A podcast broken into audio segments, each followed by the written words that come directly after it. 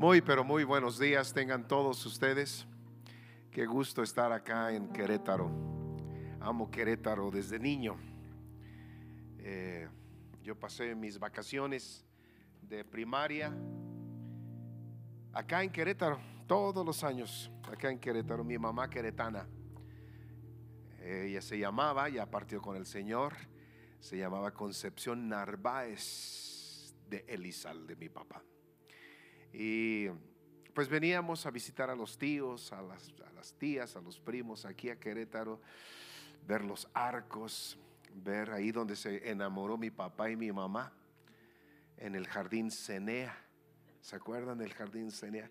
En aquellos tiempos los hombres daban vuelta hacia un lado por el jardín y las mujeres en sentido contrario.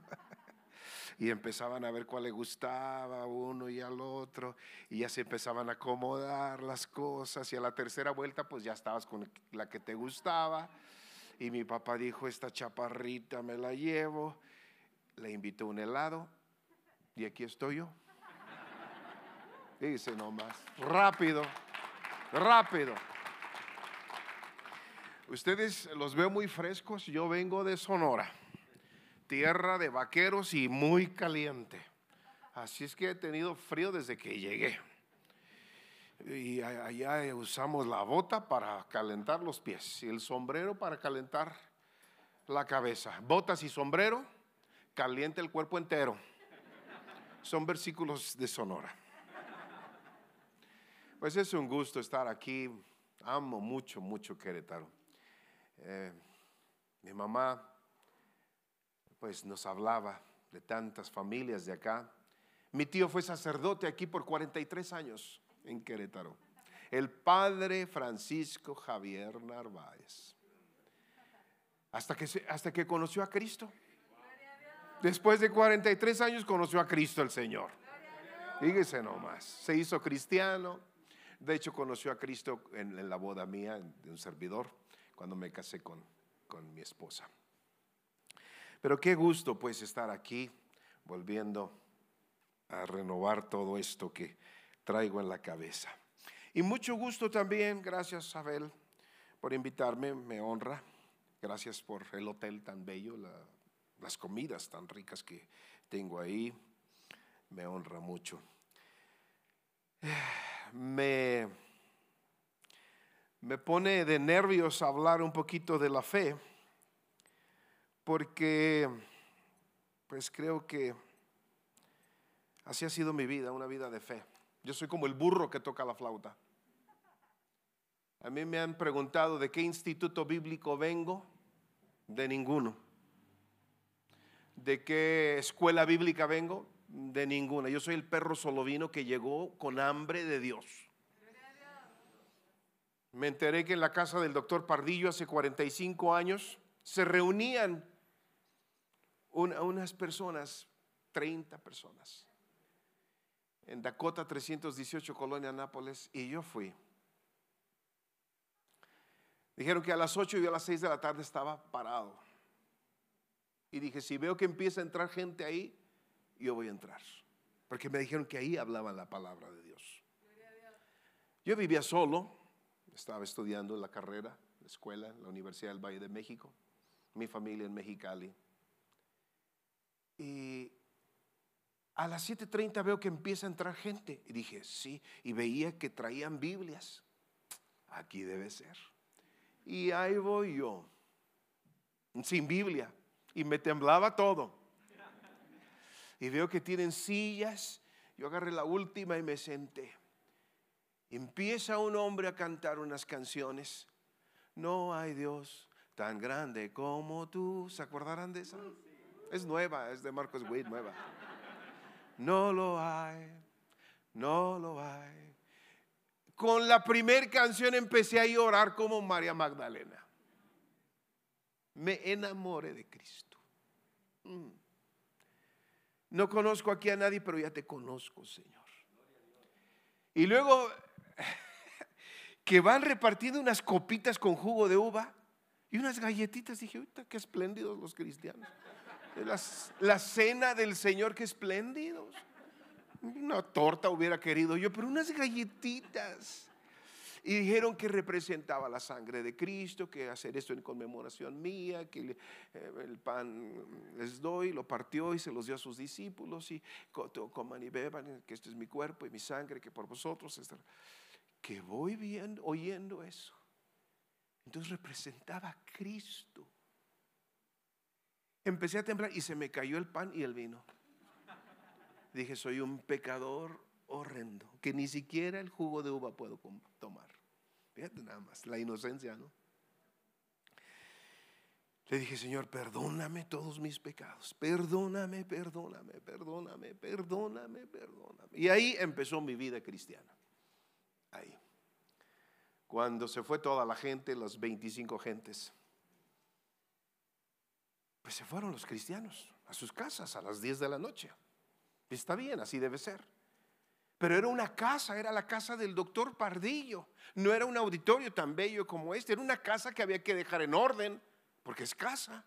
La sala, volverla a poner en su lugar, limpiar la basura. Y yo vi que nadie lo hizo. Entonces me pongo yo a barrer y a limpiar y acomodar los sillones y sacar las sillas y a guardarlas en un baño en la cochera. Ya que dejé todo limpio, me salí a escondidas. Mi primer ministerio, el primer día mi primer ministerio. De ahí, pues ya pasaron 45 años. He visto cosas maravillosas, como Dios nos ha salvado de todo. En los momentos de mayor crisis financiera de la nación, hemos construido los edificios más grandes del estado de Sonora. En los momentos de escasez financiera hemos comprado hectáreas ¿Cuántas quieres que te diga? Las que quieras. En los momentos de enfermedad hemos salido de los hospitales caminando, avanzando. Hemos visto tantos milagros. Yo veo tres razones principales. Hay, hay, hay, hay varias razones para la fe. Yo no voy a ser muy teológico ¿eh? porque les digo, soy un burro que toca flauta. Yo lo explico como yo lo entiendo. Pero yo veo tres razones para la fe. La fe sirve en primerísimo lugar para agradar a Dios, porque dice que sin fe es imposible. Entonces la fe es para que Dios esté contento. Y cuando tú le dices a Dios, sí te creo, Él está contento. Cuando tú le dices, sí te obedezco, Él está contento. Cuando tú te portas bien, Él está contento. La fe es para que Él esté contento.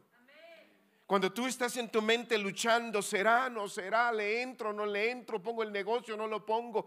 Pero, pero dice, Señor, tú dijiste que me vas a prosperar en riquezas y honra y vida. Y yo te creo y te avientas. Él está contento porque tú le creíste a Él. Tú te gozaste con Él. Él está contento.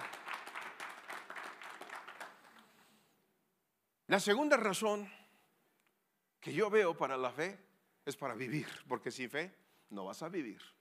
El justo por la fe vivirá. No hay de otra. No, no hay de otra. O por fe, o verás cómo te va. Hemos pasado las que menos te imagines. La última tal vez más dolorosa fue el secuestro de mi hijo. Me lo secuestraron y yo fui el negociador porque ellos sabían que yo era el que podía pagar. El, papá él es el que va a pagar. Y fue tremendo, más de un mes las llamadas. Una noche sí, dos no sí, una sí, dos no, otra sí, otra. Y, te voy a mandar una oreja, hijo de ta, ta, ta, ta, ta, ta, ta. Y tú eres un esto y el otro. Y, y voy a mandarte la nariz y te voy a mandar un dedo. Y era una tormenta tan tremenda en la cabeza la primera noche, después de hablar con el secuestrador, tuve junta con mis hijos, con mis yernos, con mi esposa.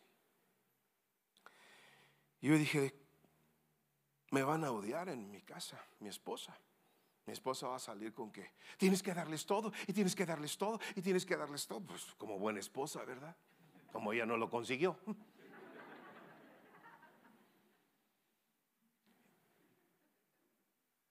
Yo tengo que negociar. Ellos piden todo, los secuestradores piden todo. Y yo junté, después de la primera llamada, a mi familia en la sala. Les dije, miren, Dos cosas tengo que decirles. Es una junta rápida de dos puntos nada más. Número uno, voy a hacer el mejor esfuerzo que hay en mi alma, en mi corazón, en mi mente para sacar a Isaac adelante. Y por favor estén de acuerdo conmigo, no me discutan porque ¿cómo se discute en la casa, verdad? Por favor, no, no, si yo digo a la derecha, no me empiecen a hacer señas, no, es a la izquierda, papá, a la izquierda. Si yo digo 20 pesos, no vayan ustedes a decir, papá, son 20. Ustedes calladitos, yo voy a hacer el esfuerzo. ¿Entendido? Sí, papá.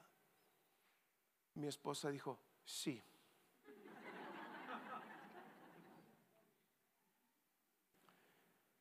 Segunda cosa, la segunda parte de la junta. Yo no sé si vamos a volver a ver a Isaac aquí en la tierra. Pero una cosa sí estoy seguro. Dios está en su trono. Eso no tengo duda alguna. Y si no veo a Isaac aquí en la tierra, lo voy a ver allá. No tengo duda. ¿Se habrá gozado Dios con esa junta? Es para agradar a Dios la fe. Para que Él esté contento. La segunda es para vivir. Para vivir, para vivir, porque la vida está tan difícil, tan pesada, tan difícil. Pero la tercera cosa que yo encuentro para la fe es para conquistar reinos. Y ahí viene el versículo que ustedes agarraron en Hebreos capítulo número 11. Mm, mi chamarra tiene unos lentes por ahí porque ya, ya los ojos tampoco quieren funcionar muy bien. Gracias.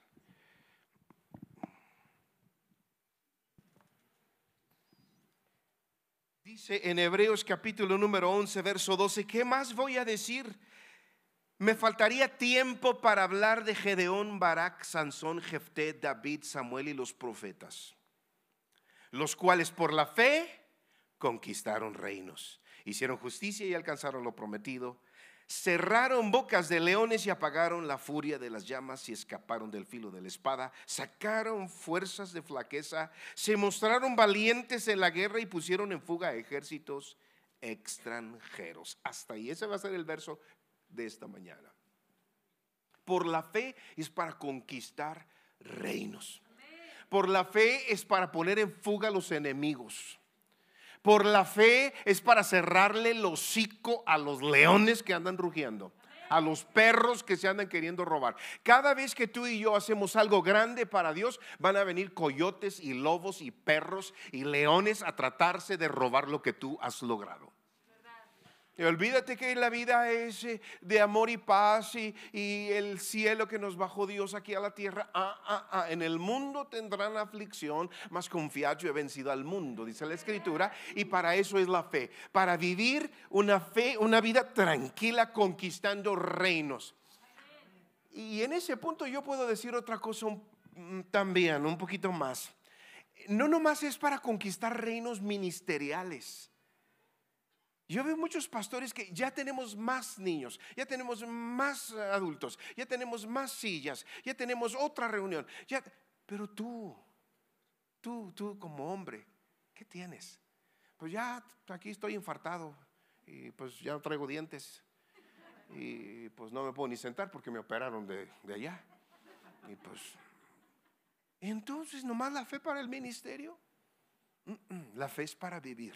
La fe es para agradar a Dios y para conquistar los reinos que Dios ha puesto alrededor de ti. ¿Está contento?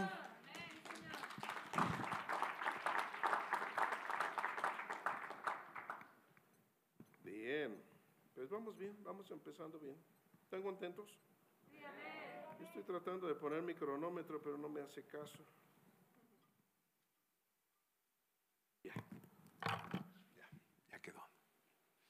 Por la fe conquistaron reinos. En esta Biblia que yo tengo aquí, que es viejísima, se está desahogando, pero me la quise traer porque tiene muchas rayitas y cositas que yo le he puesto. Dice mi nombre, y le voy a dar un consejo, ponga el suyo. Así dice mi Biblia en el verso 32. ¿Qué más voy a decir?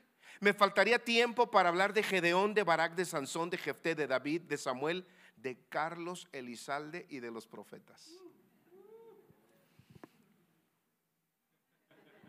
Así dice la Biblia, la mía por lo menos. ¿Qué más voy a decir? Me faltaría tiempo para hablar de Gedeón, Barak, Sansón, Jefté, David, Samuel, Carlos Elizalde y los profetas. Ponga su, su nombre ahí. Póngalo.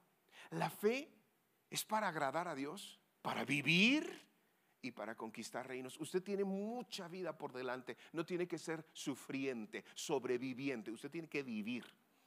Usted tiene que agradar a Dios con una fe que Él esté contento cuando, como cuando nuestros hijos nos ponen tan contentos con las buenas calificaciones. Se baña muy bien, es atento, se sienta correctamente, come correctamente. Nos agradan así.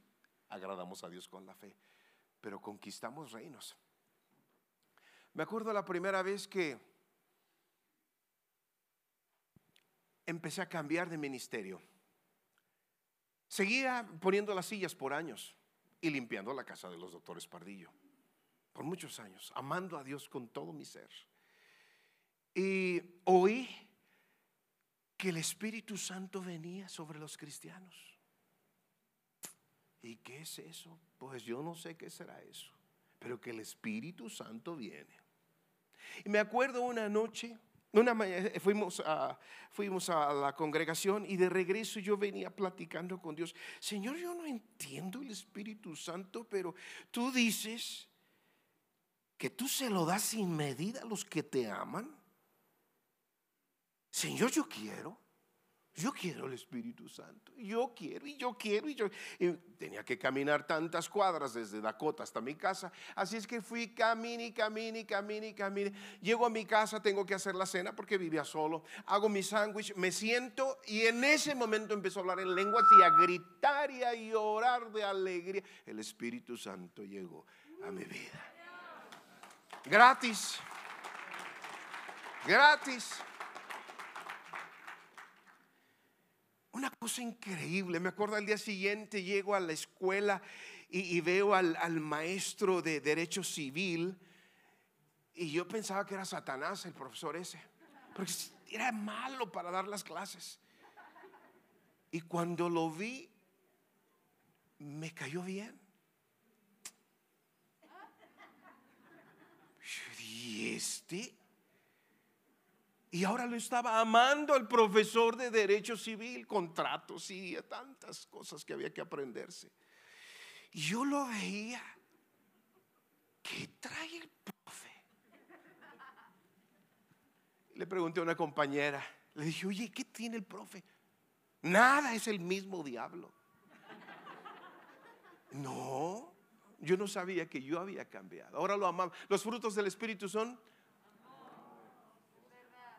primero, ni sabía lo que había recibido, pero empecé a amar al profesor y, un minuto después, si era Satanás, porque dijo, saquen una hoja en blanco. Tú usted sabe lo que significa saquen una hoja en blanco, ¿verdad? Es el diablo hablando.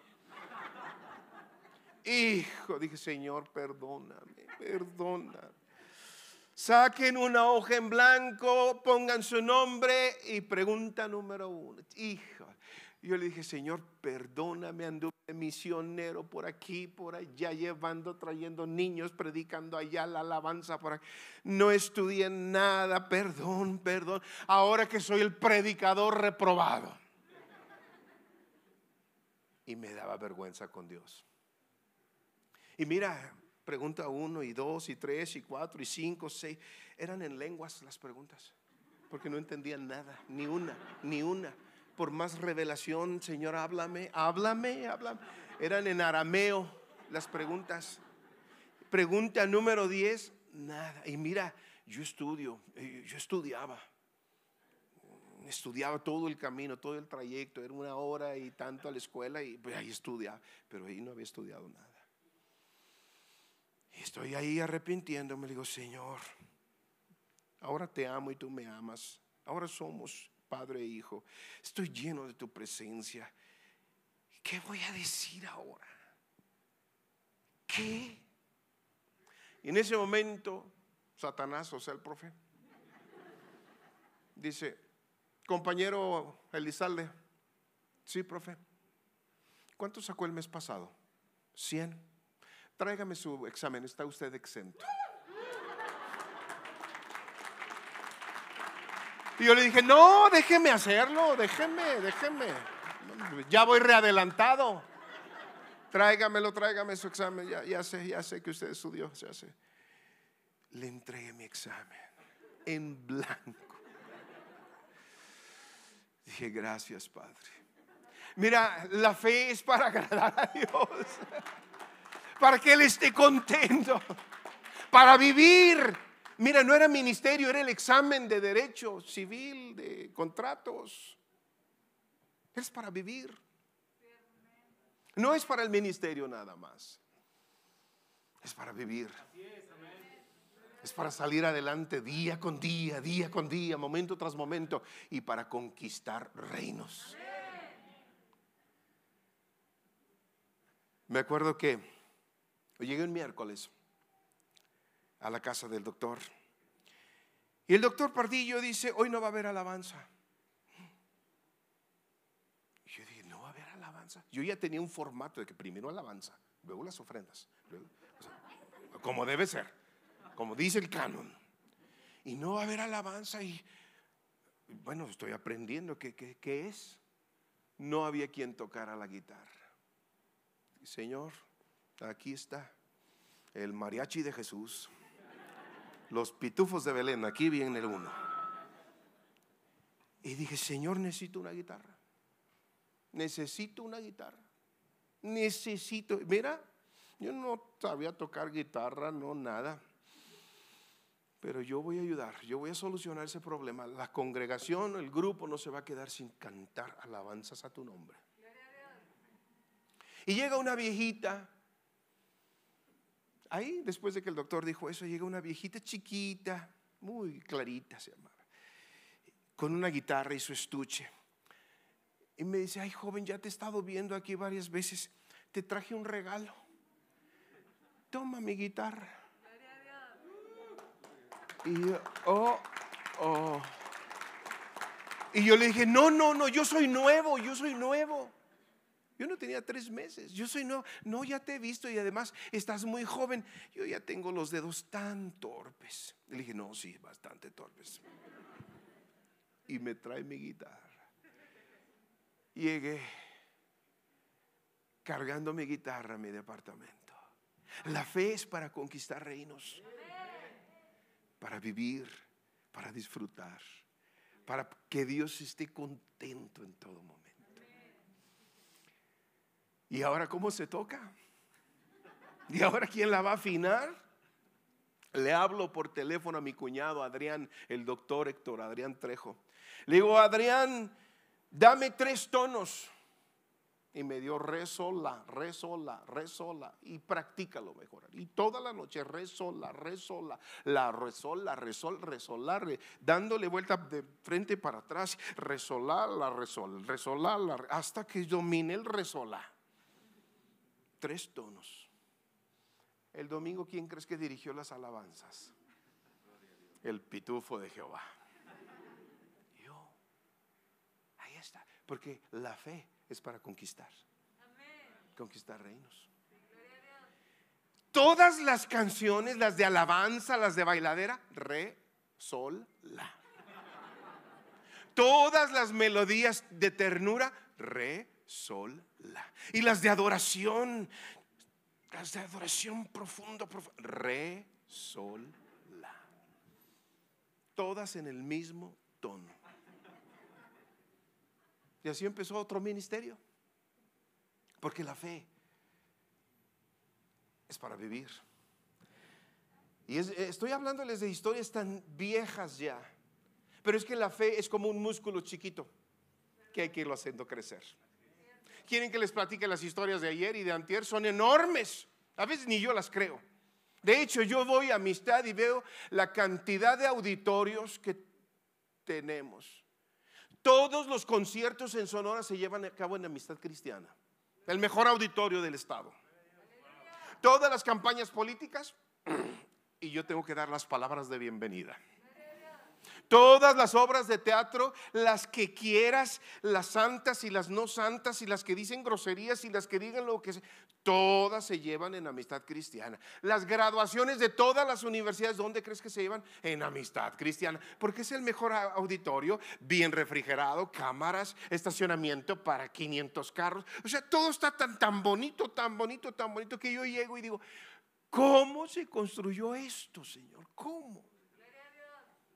Empezando con una fe para agradar a Dios. Una fe para vivir y una fe para conquistar.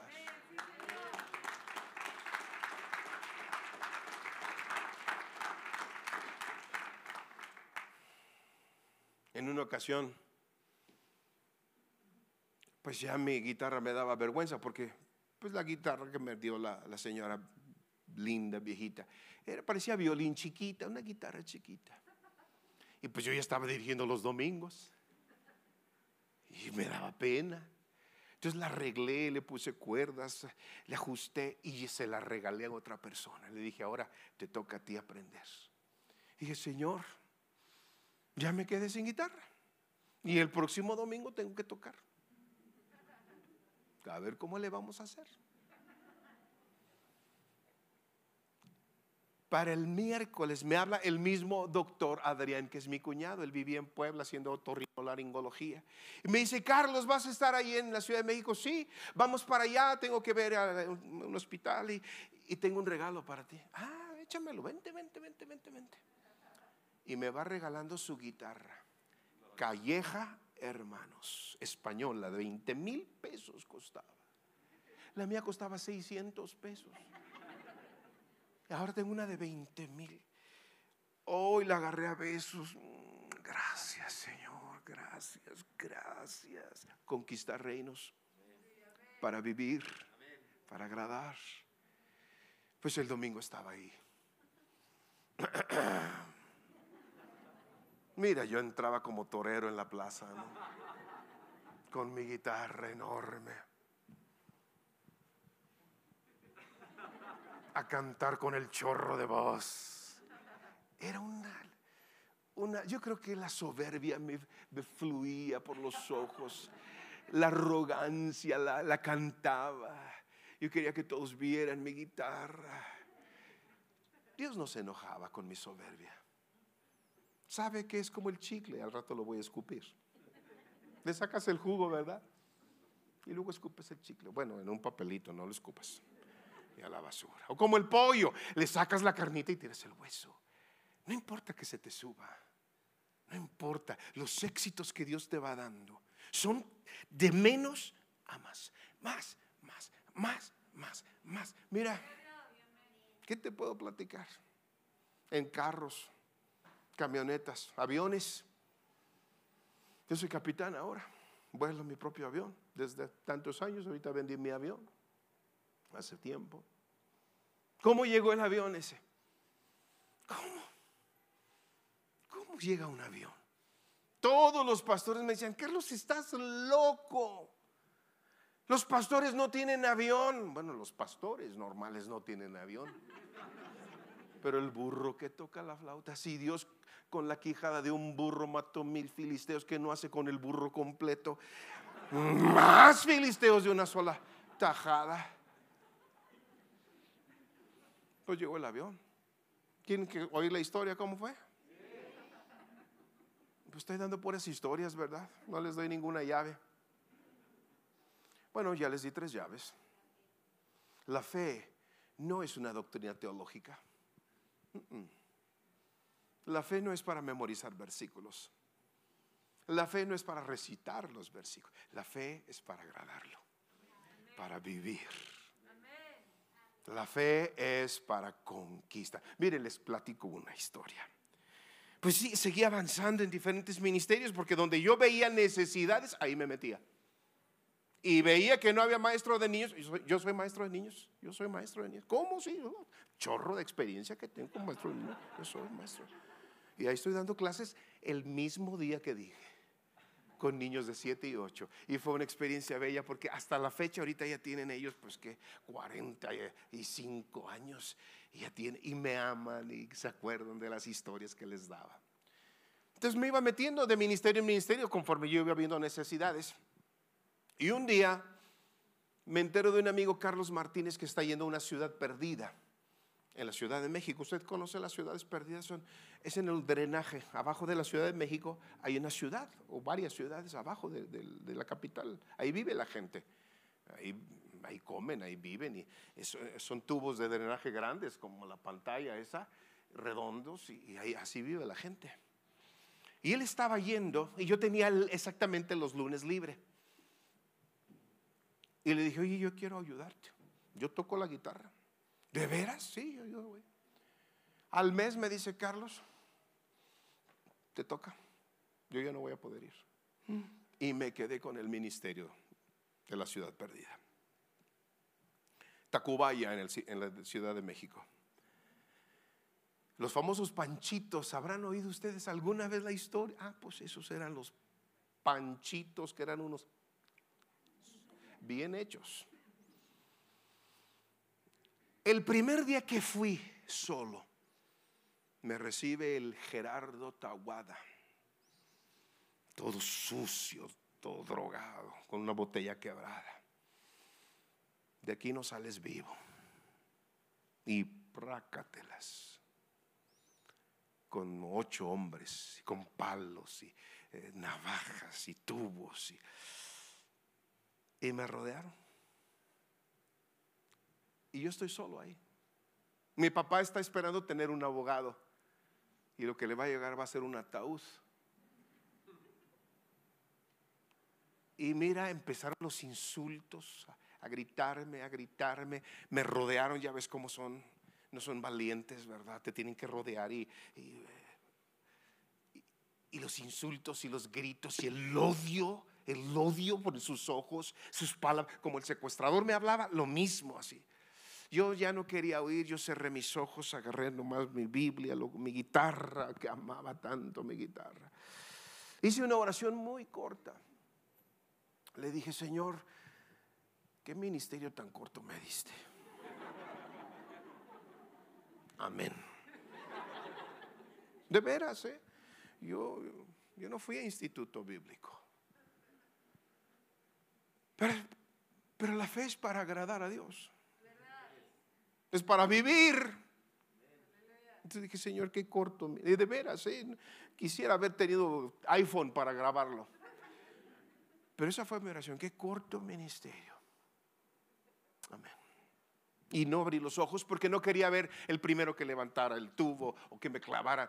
Me habían platicado ya historias de cómo se mataban ahí dentro. Y era horrible, yo no quería ver eso. Entonces ya me quedé callado, con los ojos cerrados. Y empiezo a oír un minuto, que ha de haber sido, mm, me pareció como media hora, pero haber sido un minuto, cuando mucho. Empiezo a oír que cae un tubo, y luego una botella, y luego un palo, y empiezo a oír que están cayendo alrededor de mí piedras, palos, tubos. Y no abro los ojos. Y el Gerardo, el bravucón, me dice, hermano, hermano, perdóneme, perdóneme, hermano, perdóneme, perdóneme, perdóneme, hermano. Y luego me dice el otro, perdóneme, perdóneme a mí, perdóneme a mí, perdóneme. Y yo les dije, por esta los perdono pero no lo vuelvan a hacer. Por esta los perdono.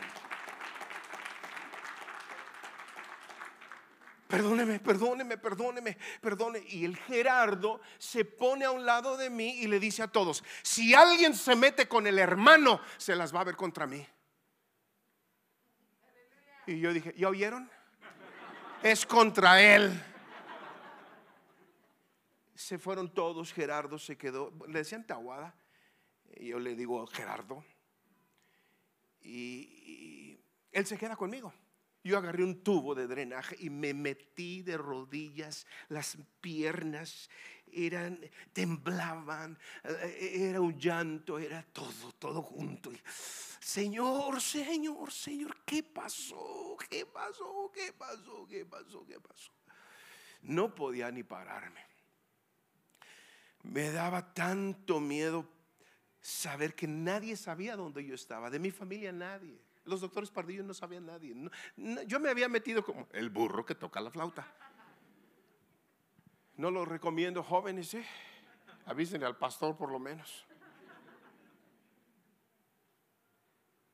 Ya cuando me recupero, volteo y está Gerardo afuera del tubo del drenaje. Le digo, oye, Taguada, ¿qué pasó? Ay, hermano, es que qué susto. ¿Qué pasó?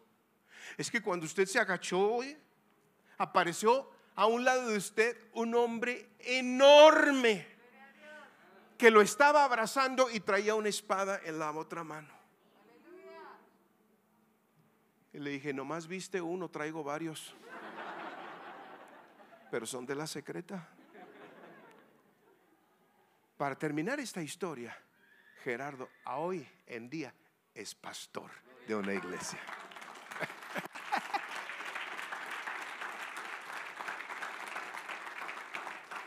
¿Para qué es la fe? ¿Para qué queremos la fe? Para agradarlo, para que Él esté contento. Para que Él esté feliz. ¿Para qué? Para vivir. Hemos pasado tantas historias tan impresionantes. Pero dice aquí, por la fe, ¿qué más voy a decir? Tiempo me faltaría y vienen todos los héroes. Por la fe conquistaron reinos, hicieron justicia y alcanzaron lo prometido. Cerraron bocas de leones. Se han cerrado las bocas de los leones. El último día del secuestro de mi hijo Tremendo, ¿no?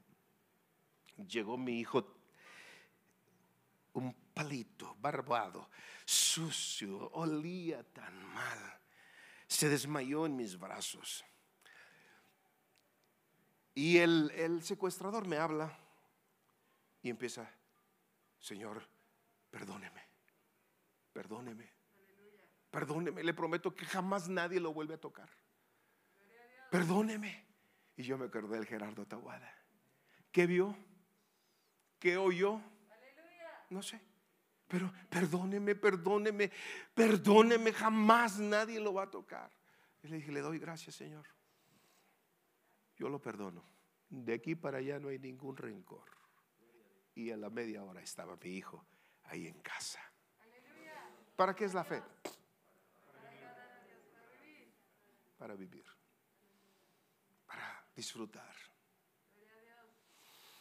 Conquistaron reinos. ¿Qué tiene usted que conquistar? Congregacionalmente, que no tenemos que conquistar. Pero familiarmente, pero individualmente, ¿qué no tenemos que conquistar? Es para vivir. Nada más para eso. En una ocasión iba yo volando de Mexicali a Hermosillo, iba volando y en torre de control me dijeron, capitán, viene un frente frío. Frente frío es un huracán muy alto que viene desde Canadá y llega hasta las costas acá por Sinaloa. Pero es un monstruo enorme, cubre prácticamente el país, pero es muy alto. Y me dicen, capitán, viene un frente frío exactamente en estas coordenadas, papás, radial fulano. Y sí, dije, ya lo estoy viendo, pero estoy a 50 millas, yo creo que sí llego. Pues no llegué. Traía nada más a dos de mis hijos en cabina, a Karina y a Isaac. Y venían dormidos, así es que no se amarraron su cinturón. Yo iba piloteando y ellos atrás en cabina de pasajeros. Que me va agarrando de lado el frente frío voltea el ala izquierda totalmente y el, avión empieza a dar vueltas de picada. Oí el golpazo que se dieron mis hijos en, el, en el techo. No iban amarrados. Yo iba amarrado, obviamente, y empiezo a maniobrar y a pelear con ese ventarrón. El agua ya no te permite ver, es un frente frío hice otra oración. De esas largas. Le dije a Dios, Señor, o me salvas o te conozco personalmente. Y ¡pum! salió el avión disparado. Ya empecé a planear, puse flaps para eh, eh, detener la velocidad, busqué una carretera y me bajé la carretera. Me estacioné, abro la cabina de pasajeros y mi hijo está agarrado del sillón, mi hija congelada, veo los dientes de ella trabados, pobrecitos. Hay que les platiquen algunas de ellos sus historias, pero conmigo han tenido que aprender una fe rara. Y cuando veo a Isaac chiquito, agarrado del asiento, volteo para afuera, atrás de mí, porque oigo, eh". había un becerro amarrado ahí, un becerro atorado, no amarrado, chiquito, un becerrito.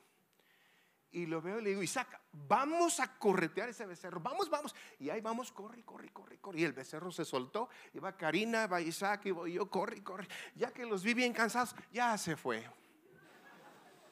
Regresaron tranquilos, el estrés había que soltarlo de alguna forma. Y fue lo único que Dios me puso, un becerro. Pues lo utilizamos al becerro. Lo subo al avión, los amarro Estoy esperando que termine el aguacero y que se abra un boquete en el cielo. Y no se abre, y no se abre, y no se abre, y no se abre. Hasta que por fin un hoyito. Ya estoy a 50 millas, no más 50 millas náuticas. Es, mm, ¿qué te puedo decir? Dos kilómetros y tanto son las millas náuticas. Sí, ya estaba a ciento y tantos kilómetros de la ciudad. Se abre el huequito, prendo motor, toda potencia, subo a la carretera, volteo y, y vámonos. Me hablan de torre. Capitán, ¿ya se dio cuenta qué cielo hay ahorita? Uh, desde hace rato que me di cuenta. Agarre la pista que quiera. Hay cuatro. Agarré la que tenía de frente. Me metí y llegué. Gracias, Señor. ¿Para qué es la fe? Para vivir. Para vivir. Para comprar. Para ensanchar. Voy a terminar. Me queda un minuto con 40 segundos. Esta primera charla, creo que son dos ahorita, ¿verdad?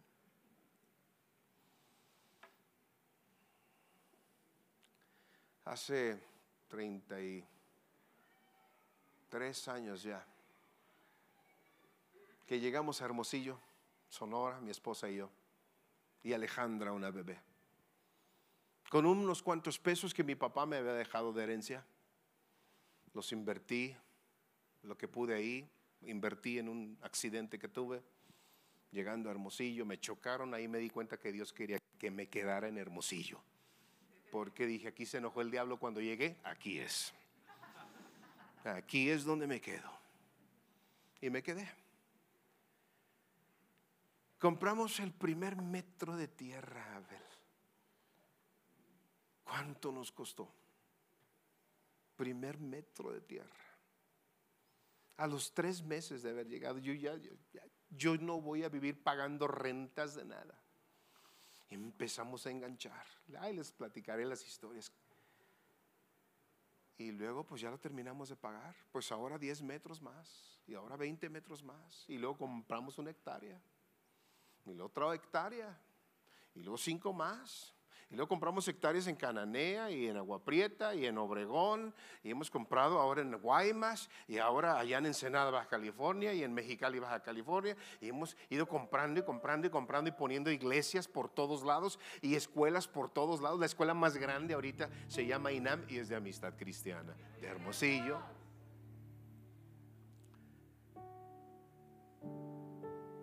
Ahorita en la pura ciudad de Hermosillo tenemos más de 7 mil hectáreas. ¿Qué vamos a hacer con tanto? Yo no sé. Es más grande que toda la ciudad. ¿Qué vamos a hacer con tanto? Ana María me dice, ¿Y qué vas a hacer con tanto? Mira, eso les toca a mis nietos, yo no sé qué van a hacer. Ese no es problema mío. El mío es ir y conquistar reinos. Agradar a mi Padre y vivir a gusto, vivir contento. Vivir en la fe. Bien, ahí le termino para que no se me cansen. Yo sé que la cabeza acepta lo que la cajuela aguanta. Así es que descánsense, estamos en contacto.